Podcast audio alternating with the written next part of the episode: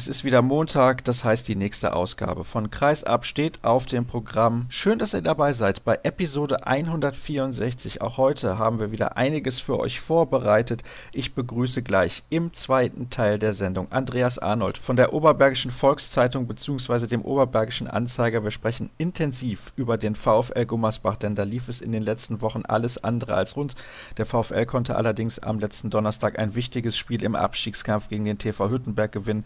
Auch das wird Thema sein in unserem Gespräch. Dann im Interview der Woche zu Gast ist Yogi Bitter, der Torhüter des TVB Stuttgart, der zuletzt überragend gute Spiele absolviert hat. Nun hat es auch für den TVB letzte Woche nicht gereicht, um mal endlich den THW Kiel zu schlagen, aber trotzdem hatte ich das Gefühl, er ist nicht allerschlechtester Laune und wir sprechen über jede Menge unterschiedlicher Dinge. Aber zunächst begrüße ich vom Mannheimer Morgen den Kollegen Marc Stevermüher. Hallo Marc. Hallo Sascha, ich grüße dich. Ja, wenn man so nach Barcelona reist, denn da bist du gerade noch, dann denkt man schön, da hat man vielleicht mal einen halben oder einen ganzen Tag zur Verfügung, um ein bisschen in die Stadt zu gehen, um das tolle Wetter eventuell zu genießen. Aber Pustekuchen, weil die Reise ist so kurz, es geht gleich schon wieder in die Heimat.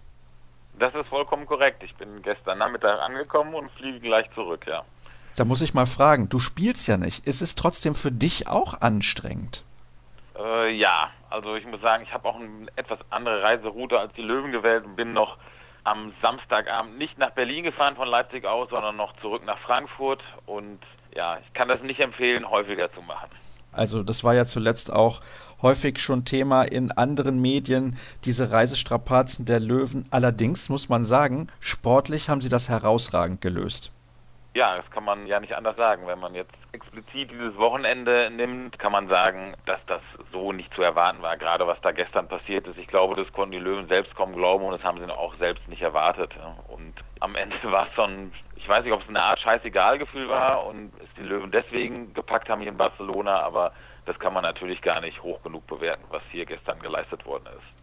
Bevor wir genau auf die Ergebnisse eingehen und über die beiden Partien in Leipzig und Barcelona sprechen, möchte ich vorab noch kurz ein paar Meldungen loswerden. Zum Beispiel hat sich die Agentur, die Medienagentur MP Silver die Rechte gesichert an den Weltmeisterschaften der IHF von 2019 bis 2025. Das bedeutet, es wird keine Probleme mehr geben, also hoffen wir zumindest, was die Übertragung angeht im Free TV oder eventuell dann ja auch im Pay TV. Das muss man mal abwarten.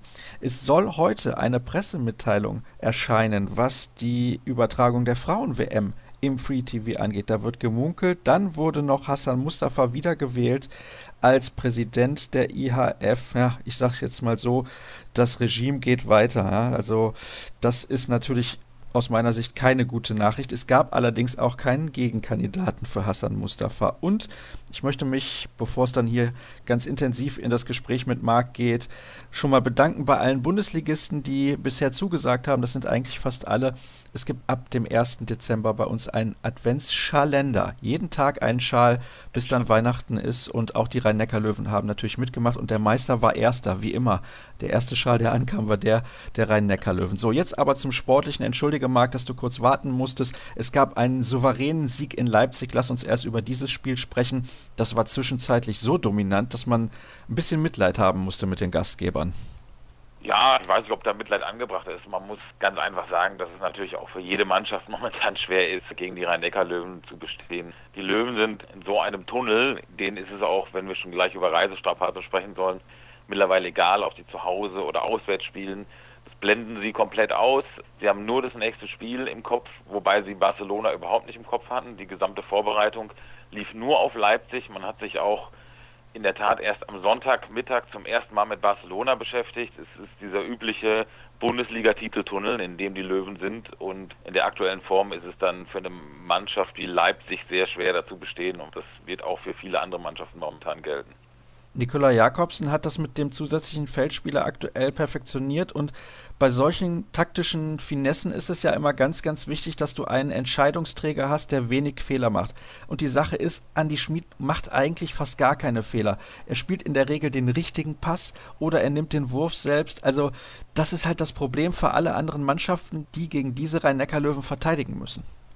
Ja, es ist ja schon schwer genug, gegen sechs Rhein-Neckar-Löwen zu gewinnen, aber wenn die natürlich dann noch mit sieben angreifen, wird es für viele Mannschaften schon fast unmöglich. Und wie du schon sagst, mit Andy Schmid, jetzt ging es gestern in der Schlussphase oder auch zu Beginn des Spiels mehrfach daneben. Auch in Leipzig am Ende sollte man allerdings nicht überbewerten, wenn man davor die Auftritte gesehen hat, in Czegget zum Beispiel oder Christianstadt.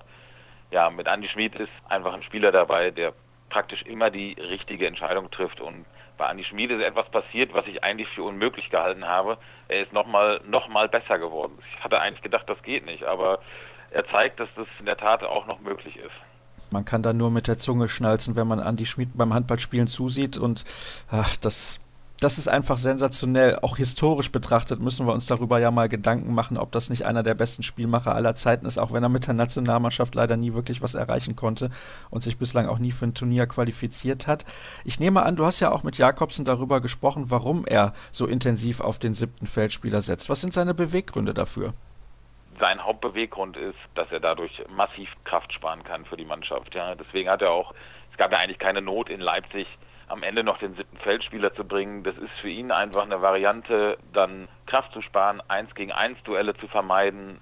Deswegen spielt er das auch konsequent in der Champions League, ja, weil er einfach weiß, dass dieser Wettbewerb so viel Kraft kostet, was viel in der Bundesliga kosten kann. Und deswegen geht er auch gerade in der Champions League vermehrtes Risiko, mit dem siebten Feldspieler zu spielen, um irgendwie möglich durch diese Gruppenphase zu kommen. Wir wissen alle, dass die rhein löwen die Gruppenphase nicht, ich will nicht sagen nicht ernst nehmen, aber sie spielt keine übergeordnete Rolle. Also sie genießt nicht die erste Priorität. Und da geht es vor allen Dingen darum, durchzukommen und Kraft zu schonen. Das funktioniert bislang herausragend gut. Was wir aber selten thematisieren, und ich finde, da sollten wir auch mal drüber sprechen, ist das Torhüter-Duo der Rhein-Neckar-Löwen. Jetzt hat am Samstag in Leipzig Michael Appelgren überragend gespielt, finde ich zumindest. Und gestern in Barcelona stand dann Padika zwischen den Pfosten. Und auch der hat sehr, sehr gut gespielt. Das ist natürlich auch ein Faustpfand, mit dem die Rhein-Neckar-Löwen jedes Mal wuchern können. Da können wenig andere Teams mithalten. Ja, ich glaube, in, in dieser Kombination kann, glaube ich, keine Mannschaft damit halten. Also selbst Wolf und Landin sehe ich als Duo nicht so stark wie Appelgren und Palika. Das muss ich, muss ich ganz klar sagen. Also man kann ja auch fast würfeln bislang in dieser Saison. Ne? Wie du sagst, wen man reinstellt, ist egal. Es waren beide genau in beiden Spielen jetzt am Sonntag und am Samstag jeweils 15 Paraden. Das ist schon außergewöhnlich ja, für beide Torhüter. Und auf dieser Position haben die Rhein-Neckar-Löwen nun wirklich kein Problem. Lass uns zu sprechen kommen nochmal auf die sportliche Situation in der Bundesliga. Aktuell steht man bei 20 zu 2 Zählern. Am kommenden Donnerstag spielt man natürlich mal wieder auswärts bei der MT Melsung. Das ist aber jetzt mal ein richtiger Gradmesser in der Liga, finde ich. Ja klar, das ist ein richtiger Gradmesser. Da wird auch sicherlich wieder ordentlich was auf die Mütze geben. Ne? Wie immer in Melsung oder gerade wie immer in Spielen zwischen den Rhein-Neckar-Löwen und Melsung Klar ist, wenn die Löwen da auch gewinnen sollten, wäre das natürlich schon ein Riesenschritt Richtung Titelverteidigung. Jetzt muss man mal gucken. Guardiola hat sich am Sonntag verletzt in Barcelona. Ob er ausfällt, wie lange er ausfällt, er konnte zumindest nicht auftreten nach dem Spiel, wäre eine Schwächung natürlich für die Löwen, aber sie werden sich nicht über Verletzungspech beklagen, weil da sind sie ja weitestgehend verschont geblieben in den letzten zwei Jahren. Das muss man sagen, wobei Guardiola natürlich ein ganz, ganz wichtiger Eckpfeiler ist in dieser Defensive die wir auch selten thematisieren. Wir sprechen immer über Andy Schmid und die taktischen Tricks von Nikolai Jakobsen, aber ich finde auch das ist ein ganz, ganz wichtiger Punkt für den Erfolg der Rhein-Neckar-Löwen. In der Champions League sieht es ja auch sehr, sehr gut aus. Nach sieben Spielen 11 zu 3 Punkte. Man hat schon beide Spiele gegen Barcelona gespielt. Die können tatsächlich Gruppensieger werden, wenn es richtig gut läuft. Wenn es richtig gut liefe, könnten sie Gruppensieger werden, ja, das stimmt. Da glauben die Löwen aber selbst nicht dran. Ich glaube da auch nicht dran, weil es wird das ein oder andere Spiel trotzdem noch geben, aufgrund der eben genannten Problematik, was die Löwen vielleicht auch mal überraschend verlieren werden.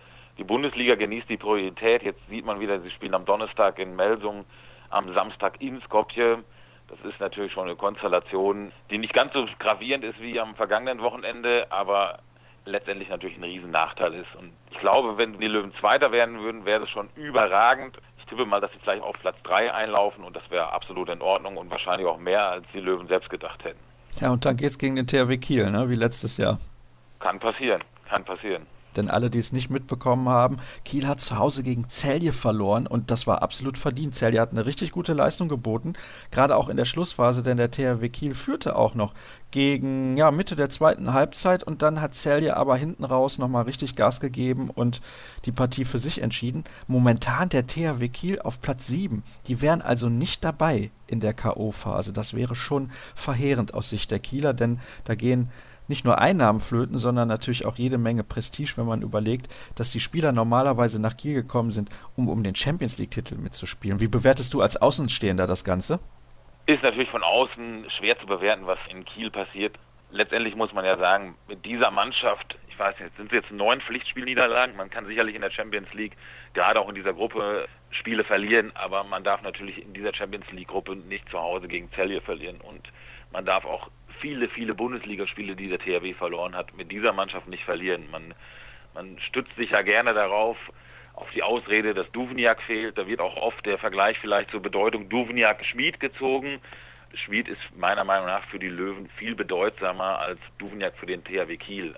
Zumal ja der THW noch ein paar andere Spieler hat, die auf der Mitte sehr gut spielen können und nicht umsonst ja auch noch Zarabetz geholt hat. Insofern ist es für mich von außen betrachtet schwer verwunderlich, wieso der THW Kiel schon so viele Spiele verloren hat. Wer sind denn dann aus deiner Sicht die Hauptkonkurrenten der Rhein-Neckar-Löwen jetzt noch im Kampf um den Bundesligatitel? Sind das eigentlich nur noch die Füchse Berlin und die SG Flensburg-Handewitt, weil auch die Mannschaften dahinter, wie beispielsweise Hannover und Melsungen, nicht konstant genug sind? Also ich tippe ganz stark auf Flensburg. Also die haben einen Haufen schwere Auswärtsspiele schon hinter sich. Das muss man ja sehen. Wir haben schon Hannover auswärts hinter sich, Leipzig auch auswärts hinter sich. Sie haben in Berlin jetzt gewonnen. Sie haben, glaube ich, noch ein schweres Auswärtsspiel. Sie haben auf jeden Fall ganz, ganz viele schwere Auswärtsaufgaben schon hinter sich. Flensburg muss man einfach auf Verrechnung haben. Und kurz vor Weihnachten gibt es ja schon das Rückspiel in Mannheim. Das könnte vielleicht schon vorentscheidenden Charakter haben.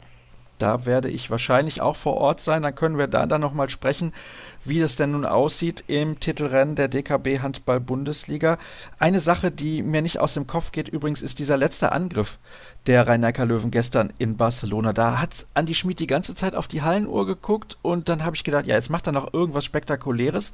Aber dann kam da nichts mehr. Wie erklärst du dir das eigentlich, dass Mannschaften häufig beim letzten Angriff nicht in der Lage sind, das so zu timen, dass man zumindest noch eine Wurfchance bekommt?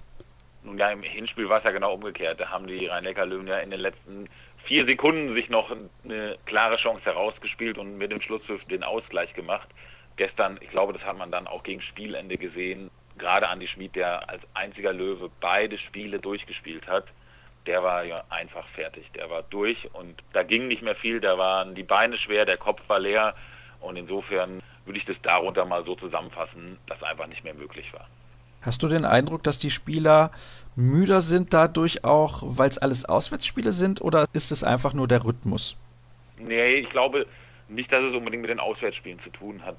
Der Rhythmus ist natürlich brutal. Ja? Also gerade dieser Rhythmus Samstag, Sonntag war jetzt brutal. Ich, ich finde aber auch nächste Woche, wenn man Donnerstag, Samstag den Rhythmus hat, wieder beides auswärts, das ist ja im Prinzip nicht zumutbar. Gerade unter Gesichtspunkten von Regeneration und dazu Reisestress. Ich meine, es bleibt häufig gar kein Training, um sich auf den nächsten Gegner einzustellen in taktischer Hinsicht. Das ist, wenn wir jetzt von Champions League dann auch reden, irgendwie ein riesiger Wettbewerbsnachteil für die. Das gilt ja nicht nur für die Löwen, die Problematik haben ja auch die anderen deutschen Champions League Starter. Wie bewertest du dahingehend die Tatsache, dass die EHF jetzt einen Antrag gestellt hat, dass nur noch ein deutsches Team in der Champions League teilnehmen soll? Ist ja schon irgendwie ein bisschen lächerlich. Ja, ich kann kann beide Seiten in ihrer Argumentation verstehen. Also die ERF sagt, die Bundesliga hat den TV-Vertrag gemacht und das muss die Bundesliga selbst regeln. Die Bundesliga wiederum sagt, wenn die Champions League nicht ihren Wettbewerb so aufgebläht hätte, haben wir das Problem nicht. Das Problem ist, beide behaupten das, aber reden nicht miteinander. Insofern, ich kann beide Argumentationen nachvollziehen, aber wenn keine Seite einer gemeinsamen Lösung interessiert ist, ist das das Problem. Insofern, ja, ob das lächerlich ist von der ERF oder nicht. Es gibt durchaus Gründe, die ich verstehen kann, Warum man das macht, was ich aber nicht verstehen kann, ist, dass es überhaupt so weit gekommen ist. Das meinte ich eigentlich mit lächerlich die Gesamtsituation. Ich habe den Eindruck, die sprechen gar nicht miteinander, sondern die sprechen nur übereinander. Ja, richtig, so ist es. Also ähm, ich habe mit beiden Seiten auch gesprochen. Seite 1 sagt, wir haben nie etwas davon erfahren, dass die Bundesliga feste Spieltage plant. Die Liga wiederum sagt, ERF war von allem immer in Kenntnis gesetzt. Ich war nicht dabei, ich weiß nicht, was stimmt, aber einer sagt offensichtlich die Unwahrheit. Und bei erwachsenen Menschen sollte man eigentlich davon ausgehen, dass man zumindest da die Gespräche so führt, dass alle Seiten wissen, was los ist. Naja, das Ganze werden wir natürlich hier auch in den nächsten Wochen noch vertiefen, das ist ja ganz klar. Marc, was machst du jetzt heute noch in Barcelona? Kannst du wenigstens ein paar Sonnenstrahlen genießen? Ja, ich fliege am frühen Nachmittag zurück, werde jetzt nochmal meinen Nachbericht schreiben und äh, dann geht's zurück, ja. Dann wünsche ich dir einen guten Flug. Danke, dass du mir zur Verfügung gestanden hast. Jetzt gibt es die erste kurze Pause in der heutigen Ausgabe. Gleich sind wir wieder da hier bei Kreisab. Weiter geht's in der heutigen Ausgabe von Kreis ab. Wir sprechen über den ehemaligen Rekordmeister, über den ruhmreichen VfL Gummersbach, der in akuter Abstiegsnot steckt. Die Oberbergischen hatten in der vergangenen Saison schon arge Probleme und hätten theoretisch am letzten Spieltag auch noch absteigen können, retteten sich dann aber kurz vor knapp. Und deswegen hat man einen neuen Trainer installiert zur neuen Spielzeit. Der ist aber schon wieder weg, denn Dirk Beuchler wurde in der vergangenen Woche beziehungsweise in der Woche davor sozusagen am Wochenende mehr oder weniger vor die Tür gesetzt und ist auch schon wieder Vergangenheit bei den Gummersbachern. Darüber und über das wichtige Spiel vom vergangenen Donnerstag spreche ich jetzt mit Andreas Arnold, der unterwegs ist für die Oberbergische Volkszeitung beziehungsweise den Oberbergischen Anzeiger. Hallo Andreas. Hallo, grüß dich. Ich habe es gerade schon angedeutet, es ist ein ruhmreicher Club, deswegen gibt es da viel zu diskutieren, aber wir wollen uns zunächst natürlich auch auf die sportliche Aktualität fokussieren. Und es stand ein wichtiges Spiel an gegen den TV Hüttenberg, ein direkter Konkurrent im Kampf um den Klassenerhalt. Ganz ehrlich, das ist etwas, das hätte man vor der Saison auch nicht erwartet, dass das ein ganz wichtiges Schlüsselspiel werden würde. Ach, ich weiß es nicht. Also die Saison schwer werden würde, ist viel diskutiert worden in Gummersbach und Gegner wie Hüttenberg oder auch wie Nettelstedt-Lübbecke waren immer mit auf der Agenda, dass man gesagt hat, wenn wir die Klasse halten wollen, dann müssen wir gegen diese Mannschaften auf jeden Fall punkten. Und insofern muss man schon sagen, dass dieses Spiel dann am Donnerstagabend von enormer Bedeutung gewesen ist. Nicht nur, weil der Trainer dann neu installiert gewesen ist, sondern weil man nach der Serie von Misserfolgen in diesen beiden Spielen, nämlich gegen Hüttenberg und dann in der nächsten Begegnung gegen Nettelstedt-Lübbecke auf jeden Fall punkten wollte. Zum Glück ist das ja aus VfL-Sicht gelungen, zumindest erstmal in diesem Spiel gegen den TV Hüttenberg. Da sprechen wir jetzt ein bisschen intensiver drüber. Es gab einen 28 zu 25 Erfolg für den VfL. Du hast mal aber im kurzen Vorgespräch gesagt, und ich habe auch reingeschaut, es war spannend bis zum Schluss. Also das Ergebnis sagt nicht unbedingt aus, wie eng dieses Spiel war. Nein, nein, das Ergebnis spiegelt in keiner Weise den engen Spielverlauf, auch gerade in der Schlussphase wieder. Gummersbach hat sich wirklich, wie ich finde, für das Spiel gut vorbereitet. Die Mannschaft war mit dem neuen Trainer Dennis Batjarewitsch, was man so sehen konnte, gut eingestellt und haben Hüttenberg einen guten Schlagabtausch geliefert. Allerdings hat sich der VfL nicht wirklich so absetzen können, als dass man schon zur Halbzeit von einem klaren Ergebnis hätte ausgehen können. Und in der zweiten Hälfte ist Hüttenberg auch enorm geduldig geblieben. Emir Kotagic, der ehemalige Gummersbacher Trainer, hat die Mannschaft auch immer wieder gut eingestellt und dem VfL dann auch mit einer enorm offensiven Abwehr wirklich Schwierigkeiten bereitet, sodass dann Hüttenberg auf einmal wieder auf 22 zu 22 im Schlussdrittel ausgleichen konnte. Beziehungsweise nicht im Schlussdrittel, sondern in der Schlussphase der Partie. Und dann war es nochmal richtig spannend. Was hat dann den Ausschlag gegeben für den VfL, für alle, die die Partie nicht sehen konnten? Ja, was hat dann den Ausschlag gegeben hat. Gummersbach konnte wegziehen auf 26, 25 und bei dem Spielstand hat im Grunde genommen dann die Schlüsselszene sich ereignet. Gummersbach war im Ballbesitz, konnte dann aber nicht davonziehen und durch einen Abpraller kam dann nochmal Moritz Preuß im Ballbesitz. Der konnte dann zu dem viel umjubelten 27 zu 25 treffen, sodass das Spiel in dem Moment gelaufen war. Den Treffer zum 28 zu 25 hat dann Pepe Schröter gemacht. Ja, und dann war die Sache natürlich eingetütet für den VfL und der Jubel in der Halle entsprechend groß. Ja, du hast gerade gesagt, umjubelter Treffer dann von Moritz Preuß, der im Prinzip den Sieg klar gemacht hat. Es waren ungefähr 3400 Zuschauer in der Halle gegen eine Mannschaft wie den TV Hüttenberg. In der aktuellen sportlichen Situation ist das eine Zuschauerzahl, finde ich, womit man leben kann aus Sicht des VfL. Leben muss. Die Zuschauerzahlen in dieser Saison sind ganz klar geringer als in der vergangenen Spielzeit. Das ist dann wohl auch dem Angebot im Fernsehen ein Stück weit geschuldet.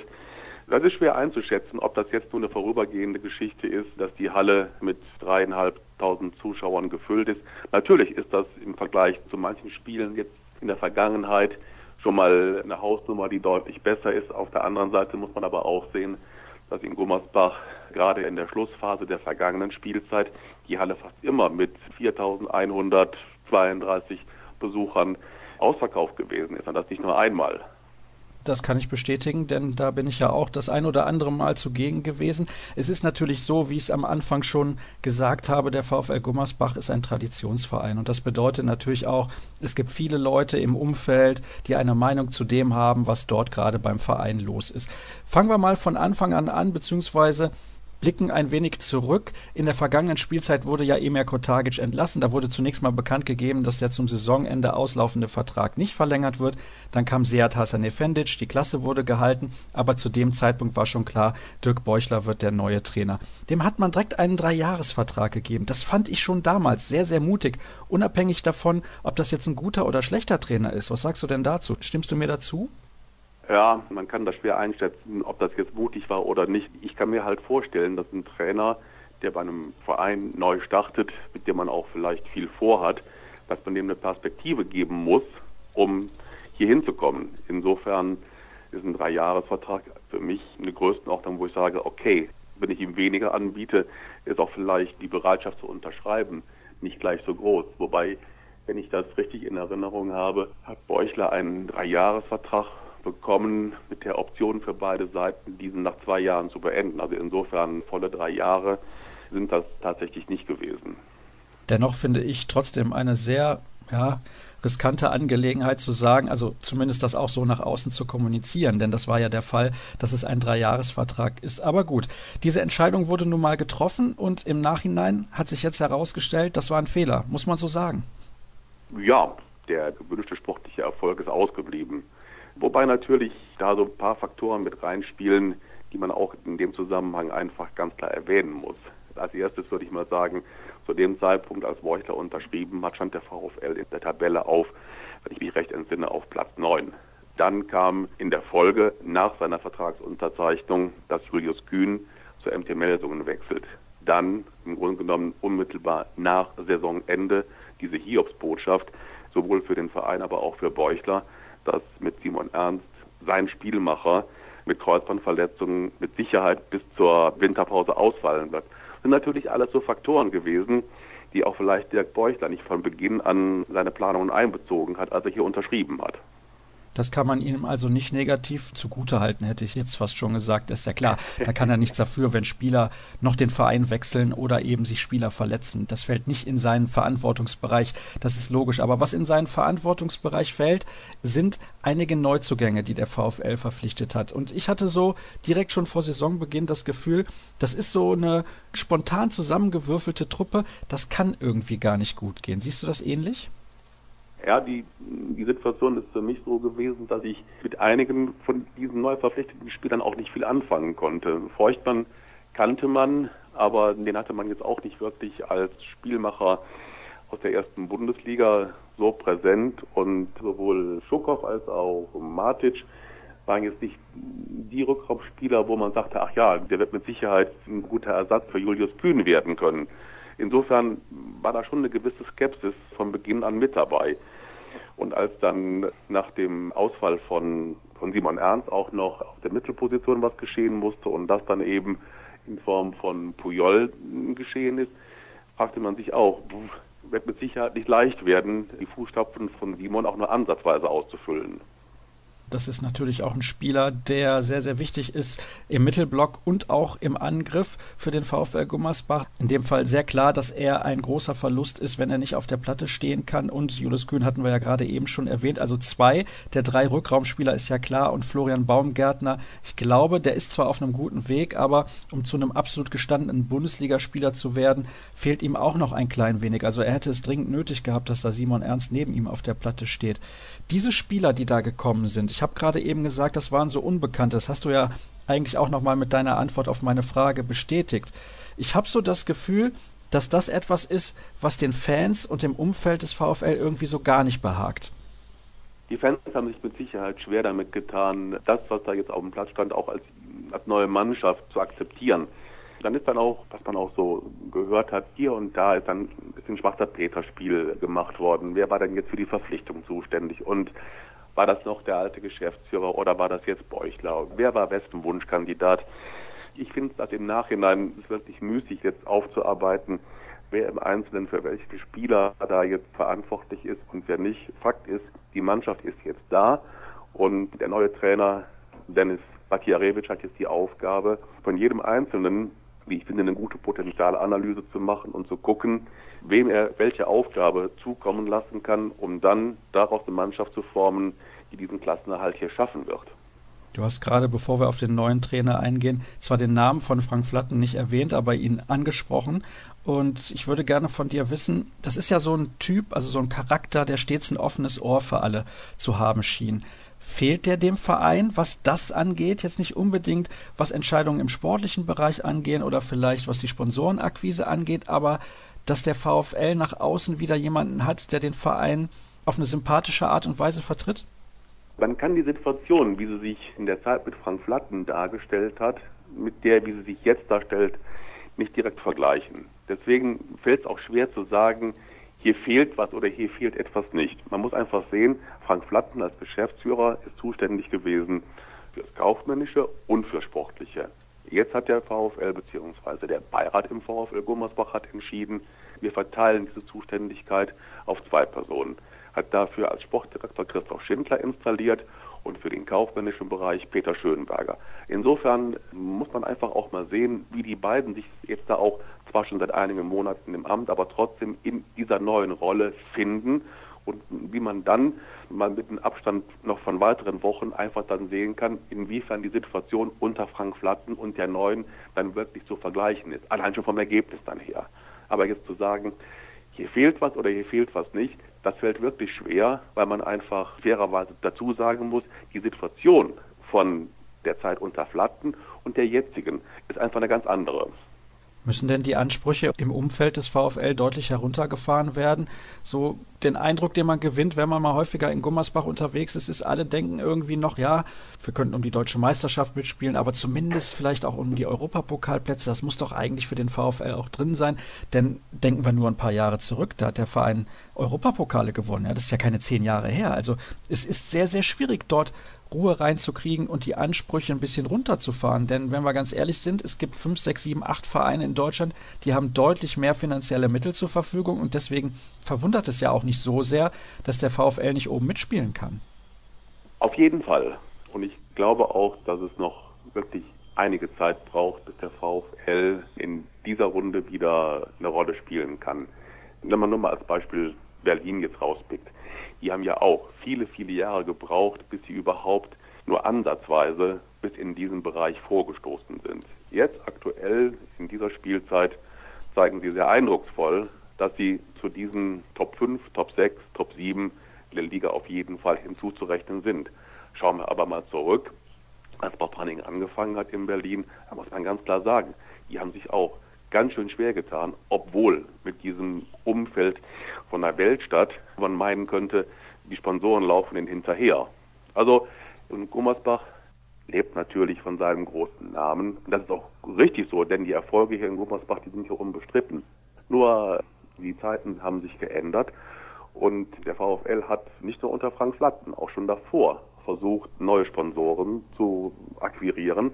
Also aber nicht so einfach. So, und welchen Sponsor will ich denn tatsächlich jetzt davon überzeugen, dass er in den VfL Gummersbach auf jeden Fall investiert? Wenn gleichzeitig die sportliche Leistung nicht so ist, als dass der VfL in dem oberen Bereich tatsächlich mitmischt. Also das ist, diesen Spagat hinzubekommen, halte ich persönlich auch für jemanden, der Vertrieb macht, unglaublich schwer. Und das Geld liegt nicht auf der Straße. Das liegt leider bei keinem Handball-Bundesligisten auf der Straße. Das ist zumindest der Eindruck, den man haben muss, wenn man sich auch in anderen Sportarten ein wenig umsieht. Da gab es aktuell beim Deutschlandfunk eine interessante Konferenz, die Sportkonferenz 2017. Da wurde ja auch darüber gesprochen, ob der Fußball alles andere erdrückt. Kann man übrigens auch als Podcast herunterladen, kann ich allen empfehlen, die sich für dieses Thema interessieren. Was kann denn dann ein Club wie der VfL Gummersbach dauerhaft überhaupt erreichen? VfL Gummersbach kann dauerhaft erreichen einen sicheren Tabellenplatz am Ende der Einstelligkeit.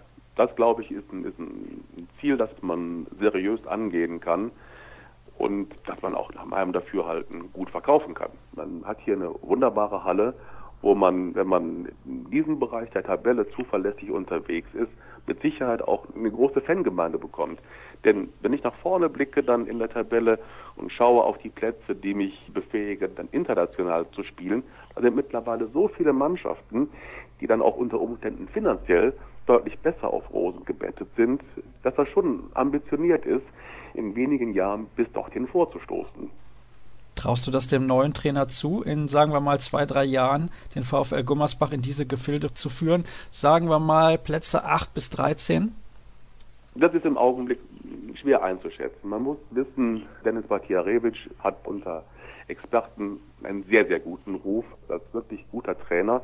Nur man muss auch sehen, die Stelle, die er jetzt angetreten hat, ist seine allererste in der Handball-Bundesliga.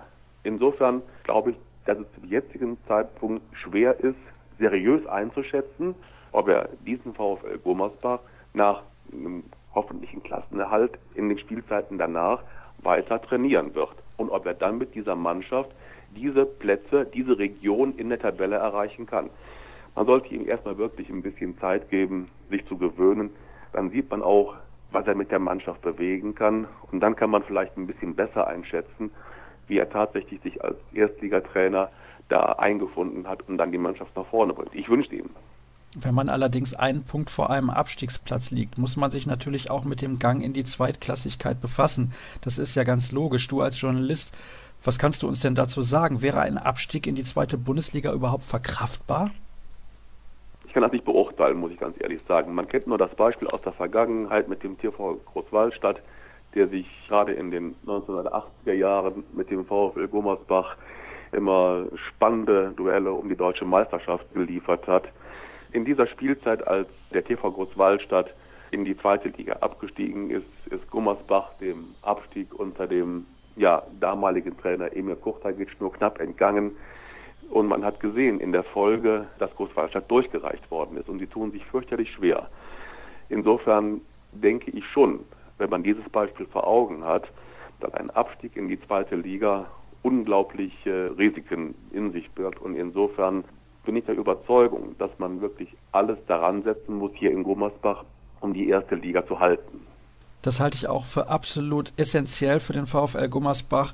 Wenn sie in den nächsten Jahren in der ersten Liga wieder ein paar Schritte nach oben machen wollen, können sie sich auch kein Zwischenjahr in der zweiten Handball-Bundesliga erlauben. Mein Eindruck ist aber, oder mein Gefühl sagt mir, dass der TV Hüttenberg es in dieser Saison nicht schaffen wird. Ich glaube tatsächlich, dieser Abgang von Adelstan Eliofsson hat, ich will nicht sagen etwas kaputt gemacht, aber ist irgendwie diese Euphorie aus Hüttenberg verflogen und daher sehe ich da eine ganz, ganz schwere Zeit auf den TV Hüttenberg zukommen und der Vorsprung des VfL Gummersbach auf den TUS N Lübecke, der ist ja sogar noch ein wenig größer und sollte man da das anstehende direkte Duell gewinnen, sieht es, glaube ich, ganz gut aus, was den Klassenerhalt angeht. Das kann ja doch relativ schnell gehen in der DKB Handball-Bundesliga. Und relativ schnell vorbeigegangen ist auch Andreas Premiere hier bei uns im Podcast. Dafür herzlichen Dank. Und jetzt geht's in die letzte Pause in der heutigen Ausgabe und gleich gibt's dann das Interview der Woche. Es geht ins Interview der Woche und es hat ein wenig gedauert, denn wir hatten, ja, ich will nicht sagen Terminschwierigkeiten, aber wenn derjenige auch noch pendelt zwischendurch und Handball spielt, dann ist das nicht immer ganz so einfach, aber ich freue mich sehr, dass es geklappt hat. Seit ein paar Jahren hatte ich schon vor, mit ihm mal zu sprechen hier im Interview der Woche. Johannes Bitter ist zu Gast. Hallo Yogi. Hallo. Wir müssen zunächst sprechen über das Spiel von vergangenen Donnerstag. Ihr habt relativ hoch verloren gegen den THW Kiel. 24 zu 36 ist es ausgegangen. Ich bin ganz ehrlich, ich hatte mehr von euch erwartet. Das ist ja nett. Vielen Dank. Wir sicherlich auch von uns. Es war aber einfach ein Spiel, wo relativ schnell klar war, dass wir nur mit einer absoluten Topleistung überhaupt irgendwie mithalten können. Das war nicht der Fall an dem Tag. Der THW kam relativ schnell ins Rollen und hat seinen Rhythmus gefunden und dann war es halt am Ende auch so, dass wir keine Gegenwehr mehr hatten und dann auch wirklich Spieler gespielt haben, die sonst wenig Einsatzzeiten bekommen. Und da ist natürlich dann klar, dass der THW sowas dann ausnutzt und auch einen hohen Sieg einfährt. Trotzdem ein bisschen ernüchternd. Ach, ich glaube, das ist nicht ein Spiel, wo wir jetzt allzu lange drüber nachdenken sollten. Also wir haben sicherlich da Fehler gemacht und die werden analysiert und hoffentlich dann auch verbessert, aber gegen den THW macht man sicherlich auch Fehler, die man vielleicht in anderen Spielen so nicht machen würde. Dazu ist der THW einfach auch wieder zu stark geworden und wir haben andere Gegner, gegen die wir auf Augenhöhe kämpfen wollen. Und ihr habt aktuell 9 zu 13 Punkte auf dem Konto. Das ist absolut in Ordnung. Das ist absolut in Ordnung auf jeden Fall. Wenn man sich anschaut, wo wir vor der Saison standen, was wir für einen verletzten Status immer wieder haben und immer noch haben, ist das sehr respektabel, denke ich, und damit sind wir, glaube ich, alle sehr zufrieden. Für alle, die nicht so den Blick auf den TVB Stuttgart gerichtet haben, diese verletzten Situation bei euch, die ist schon ja, ist eine harte Nummer, denn ihr seid kein Verein, der jetzt den einen oder anderen Spieler ständig nachlegen kann und sagt, ja, wir verpflichten da noch einen und da noch einen. Da muss man schon sehr gut aufs Geld aufpassen.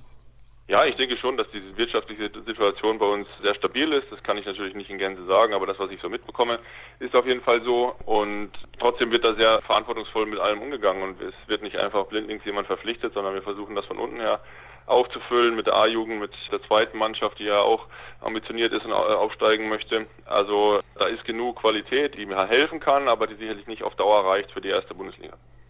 Wie sehr nimmst du diese Handball-Euphorie in Baden-Württemberg wahr? Denn du hast ja vor deinem Engagement in Stuttgart eigentlich immer nur im Norden gespielt und dann natürlich auch mal beim SC Magdeburg.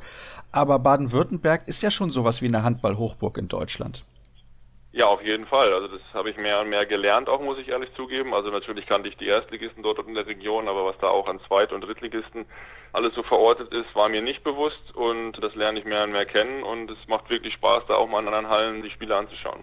Ist die Atmosphäre in der Halle im Norden anders als im Süden? Nee, eigentlich nicht. Also habe ich jetzt keine großen Unterschiede wahrgenommen. Also das würde ich jetzt nicht auf Nord oder Süd irgendwie beschränken, dass da irgendwas anders ist.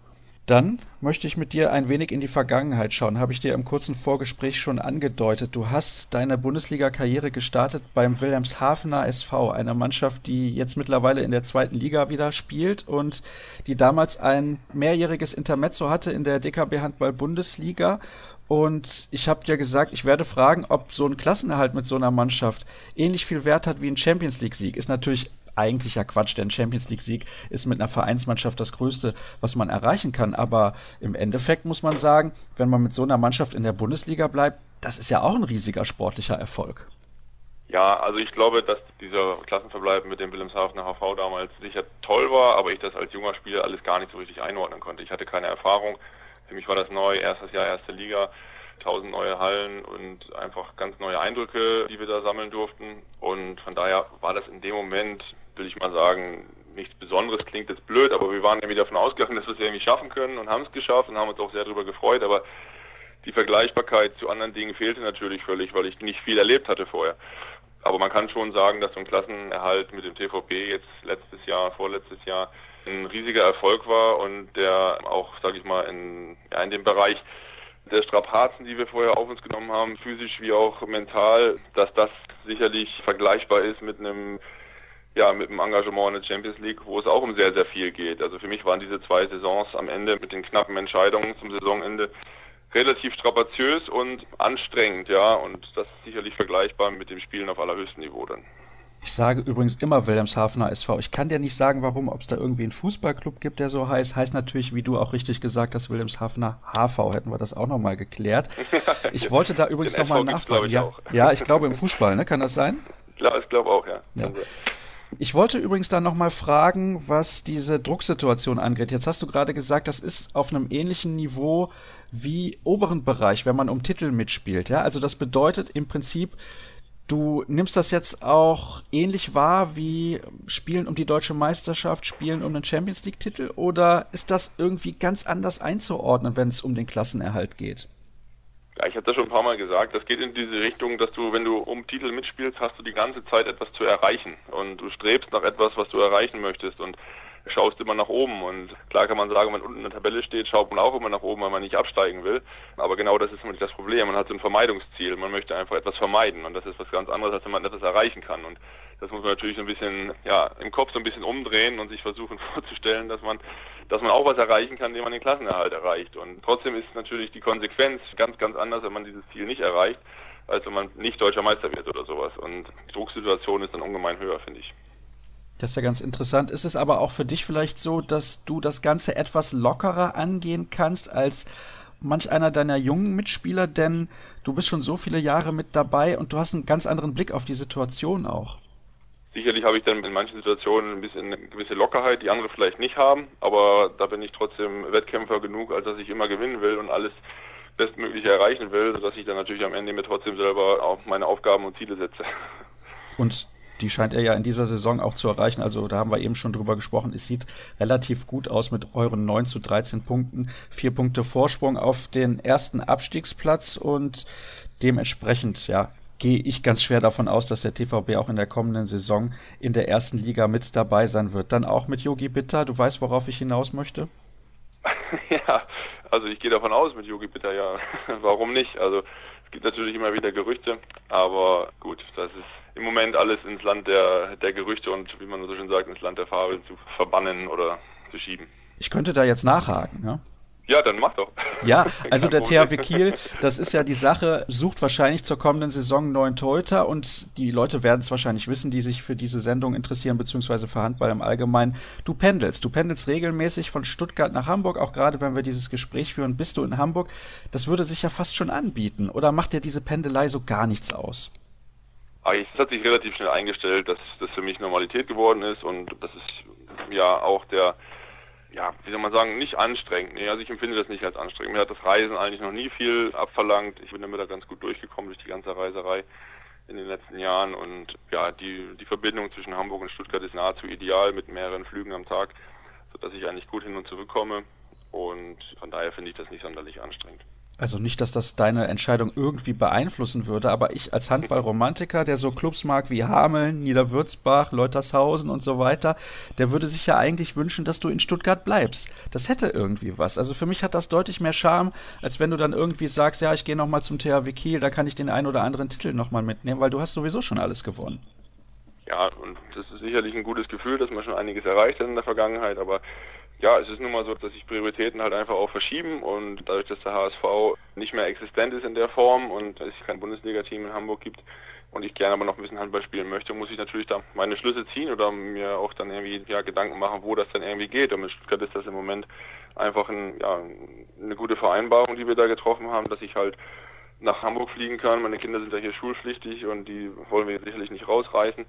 Und ich sehe aber langfristig halt auch meinen Lebensmittelpunkt in Hamburg, deswegen wird da nichts verändert und ich reise halt. Und ich glaube, dieses Commitment ist von beiden Seiten so gewollt und funktioniert ja auch ganz gut. Das kann man wohl sagen, wenn man mal auf deine Zahlen schaut. Die sind auf jeden Fall herausragend, immer noch. Wie viele Jahre möchtest du denn eigentlich noch spielen? Kannst du dir vorstellen, auch so mit 40 noch im Tor zu stehen?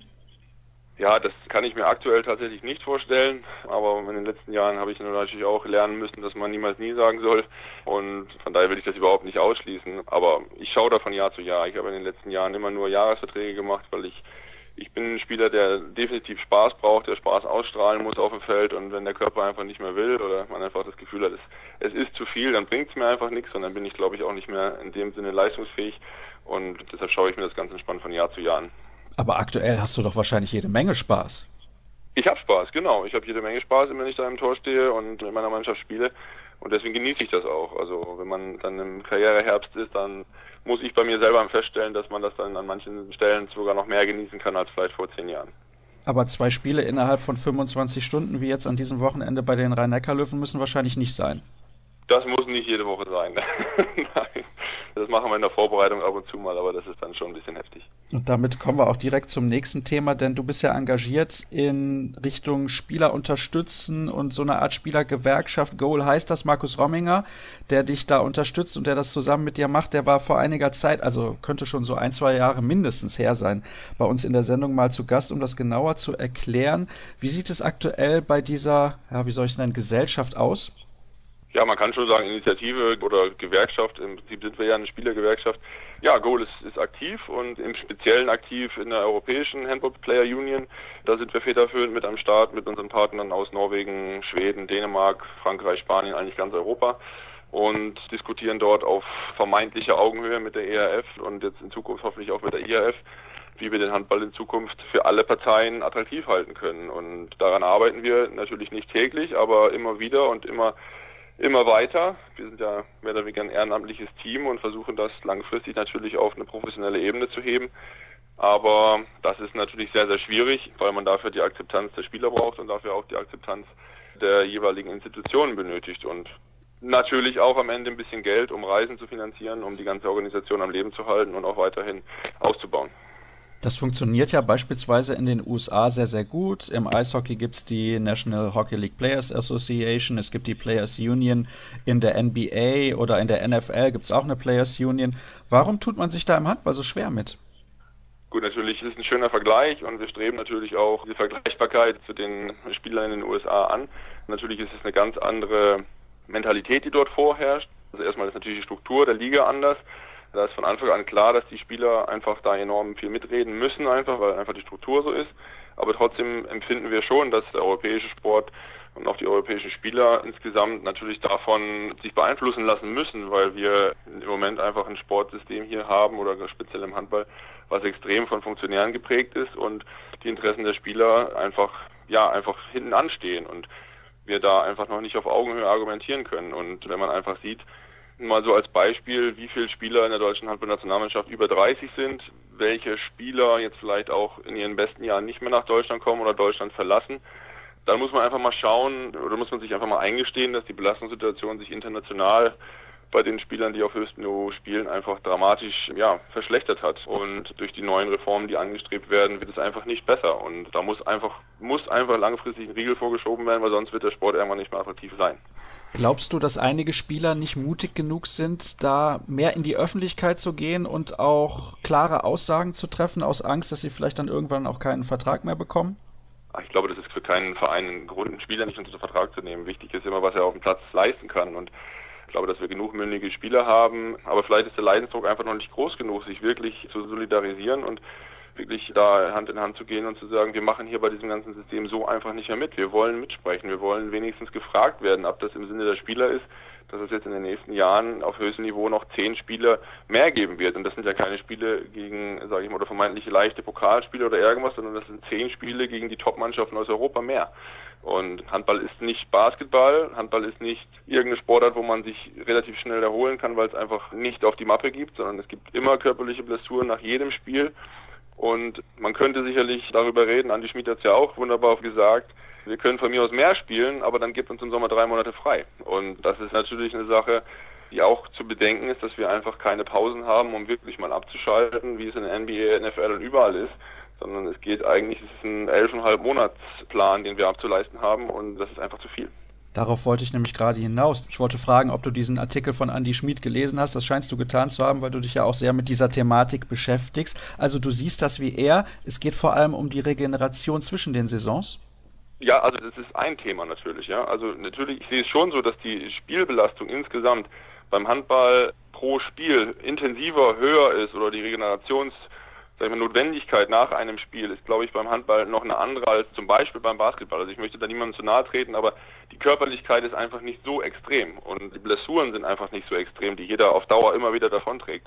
Und deshalb glaube ich schon, dass man Handball nicht so viel spielen kann und man aber das natürlich den Zuschauer, auch dem, dem Weltmarkt im Handball nicht nehmen möchte, dass wir viel spielen, dann muss es auf jeden Fall in die Richtung gehen, dass man im Sommer den Spieler einfach mehr Zeit einräumt, wirklich mal runterzufahren, wirklich sämtliche Verletzungen auszukurieren, um dann im nächsten Jahr wieder voll angreifen zu können. Wir haben eben zu Beginn der Sendung da schon drüber gesprochen, über den Streit zwischen der Handball-Bundesliga und der EHF, die jetzt einen Antrag gestellt hat, dass nur noch ein Team aus Deutschland in der Champions League mit dabei ist. Wie bewertest du denn diese Geschichte? Warum gibt es da so einen, so einen Disput, so einen Streit zwischen den Parteien? Das ist so ärgerlich, dass man da nicht mehr aufeinander zugeht. Es muss doch möglich sein, da Kompromisse zu finden, mit denen beide Seiten leben können das sind auch meine Gedanken dazu, dass es diese Möglichkeit sicherlich geben, also dass es die geben, geben wird und auch geben muss, weil ich glaube, die Parteien können auch nicht ohne den jeweiligen anderen Partner. Die ERF braucht natürlich auch die Bundesliga als starke, starke Liga und andersrum genauso. Die internationalen Spiele sind auch für die, für die Handball-Bundesligisten wichtig. Aber da werden gerade eine Menge Gespräche geführt, deswegen möchte ich da nicht so viel vorgreifen oder mich jetzt irgendwie auf eine Seite stellen. Ich kann nur dafür äh, da applaudieren, applaudieren sage ich schon, hoffe ja, dass ich applaudieren kann, appellieren, dass dieser Streit beigelegt wird und dass diese schwachsinnige Forderung, die nun einfach auf überall zu lesen ist, dass es nur eine Mannschaft aus Deutschland in der Champions League geben soll, das ist, das ist, wissen wir alle, es ist Schwachsinn. Die besten Mannschaften kommen aus Deutschland, das ist ein etabliertes System, genau wie im Fußball auch, dass da mehrere Mannschaften dabei sind, weil es die Top-Mannschaften sind. Das ist meine Meinung dazu und zum Rest müssen wir uns wahrscheinlich später nochmal unterhalten. Das werden wir auf jeden Fall tun und wir werden das ja auch hier in der Sendung weiter intensiv besprechen. Ich habe dazu ja auch schon die EHF kontaktiert, damit wir da einen Gesprächspartner bekommen, damit auch die Europäische Handballföderation ihre Sichtweise da mal darstellen kann. Kommen wir noch abschließend zu einem weiteren Thema. Du engagierst dich in einer Stiftung, die heißt Mittagskinder. Worum geht's da genau? Ja, ich mache das immer wieder, dass ich mir Projekte suche, wo ich ein bisschen was helfen kann, weil ich der Meinung bin, dass ich und auch meine Kinder natürlich irgendwie ziemlich viel Glück hatten. Und wir wollen dann eine Menge davon weitergeben. Und da habe ich angefangen, glaube ich schon, das war 2008 das erste Mal, mich für die Mittagskinder hier in Hamburg zu engagieren. Das ist eine Stiftung, die hervorragend geführt ist, die einfach total viel Spaß macht, da mitzuarbeiten und einfach auch, wenn man die Erfolge dort sieht. Dort werden Kinder am Nachmittag nach der Schule betreut und auch, sage ich mal, ja, mehr oder weniger sozial integriert, weil sie dann Sachen lernen können, die sie in ihren Familien leider nicht lernen können, was Kochen angeht, was Sozialkompetenz angeht und so weiter. Und dort habe ich verschiedene Projekte mitgemacht, habe die Leute zum Handball gebracht, habe mit denen Trainings gemacht, habe die Kinder eingeladen zum Spiel und dort einfach auch mal mit Hausaufgaben gemacht am Nachmittag und natürlich auch dafür gesorgt, dass meine Partner, die ich in meinem Leben so habe, dort auch finanziell mit mir zusammen unterstützen. Und das macht mir sehr viel Spaß und ich bin ein bisschen traurig, dass ich jetzt schon seit zwei Jahren nicht mehr da war, weil mir einfach auch da ein bisschen die Zeit fehlt, aber der Kontakt ist nicht abgerissen. Und ja, ich bin da sehr am Ball, muss ich sagen. Da fällt mir direkt das Stichwort Paradise Papers ein. Ist schon ein bisschen schade, dass sich Leute, die sehr viel Geld haben, irgendwie so wenig sozial engagieren teilweise. Ja, ich glaube, das darf man nicht verallgemeinern. Ich kenne auch eine Menge Leute hier auch in Hamburg aus meinem Umfeld, auch vom HSV damals noch, die das schon tun. Aber wenn man dann natürlich da mal wieder mit den Fingern in die Wunde gelegt wird und gezeigt wird, was da eigentlich passiert, Milliarden und Abermilliarden anschaut, die den Staaten auch jedes Jahr da flöten gehen durch ja scheinbar ja halbwegs legale Sachen oder halb legale Geschäfte, aber die natürlich sehr anrüchig sind, dann ist das sehr, sehr schade. Tja, ich hoffe, dass sich dahingehend in den nächsten Jahren mal ein wenig was ändert. Ich kann mich übrigens erinnern, weil am vergangenen Wochenende, also kurz vor Aufzeichnung der Sendung, war es so, dass sich der Todestag von Robert Enke gejährt hat. Damals haben alle gesagt, wir dürfen nicht mehr so kritisch sein, wir müssen differenzierter die Dinge betrachten. Und ein paar Wochen später gab es die gleichen Schlagzeilen wie vorher. Also ich glaube, da reflektiert man einfach irgendwie nicht genug. Das ist sehr, sehr schade. Trotzdem natürlich sehr bemerkenswert, dass du dich da engagierst und sehr lobenswert. Und wer da mal reinschauen möchte, zu finden ist das Ganze unter stiftung-mittagskinder.de und sich sozial zu engagieren kann definitiv definitiv nie schaden. Jogi, wir haben sehr, sehr viele Sachen besprochen. Ich bedanke mich recht herzlich, dass du die Zeit genommen hast dafür, denn ich weiß, gleich geht es zum Fußballturnier der Kinder. Ist richtig, ja? Genau, gleich geht's los. Die scharren schon mit den Hufen. Sehr gut. Dann hoffe ich, dass das auch ein schöner Nachmittag für dich wird. Schön, dass wir miteinander gesprochen haben. Das soll es gewesen sein für die heutige Ausgabe von Kreisab. Alles weitere findet ihr bei facebook.com slash kreisab, bei Twitter at kreisab.de sowie bei Instagram unter dem Hashtag Kreisab. Danke fürs Zuhören und bis nächste Woche dann.